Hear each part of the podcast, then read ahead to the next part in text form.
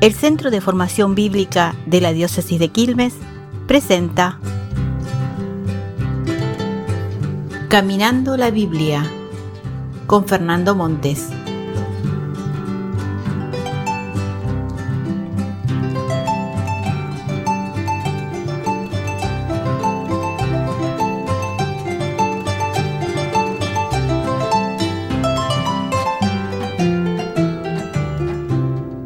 Una de las palabras más bonitas es la palabra de origen griego, evangelio.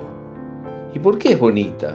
Bueno, por su significado, quiere decir buena noticia, y a quien no le gusta recibir buenas noticias.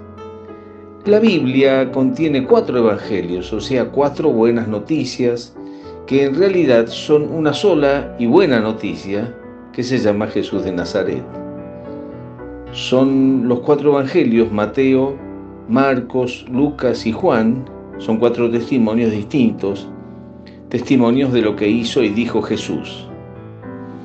El primero que se escribió fue el que llamamos el Evangelio según San Marcos. Y nos preguntamos, ¿cómo hizo el autor? Bueno, dio varios pasos. Primero recogió la información que había quedado en la memoria del pueblo, de la gente acerca de lo actuado por Jesús. Eso que en el recuerdo quedó y que fue transmitido en las celebraciones, en los fogones, en las reuniones familiares y que se llama tradición, o sea, entrega, transmisión, que por cierto era oral. Se transmitía de boca en boca, esta herramienta fue para la cultura judía algo muy importante y para otras culturas también. Hasta que llegó el momento de ponerla por escrito. Al principio desordenadamente, después trayendo a la memoria el recuerdo de la pasión, muerte y resurrección de Jesús, después vinieron las parábolas y otros pasajes del Evangelio de Marcos.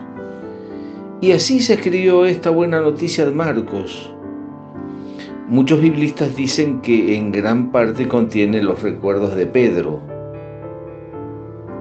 Eh, este Evangelio de Marcos aparece publicado unos 35 a 40 años después de la Pascua de Jesús. O sea, ahí nomás, con los recuerdos frescos, diríamos.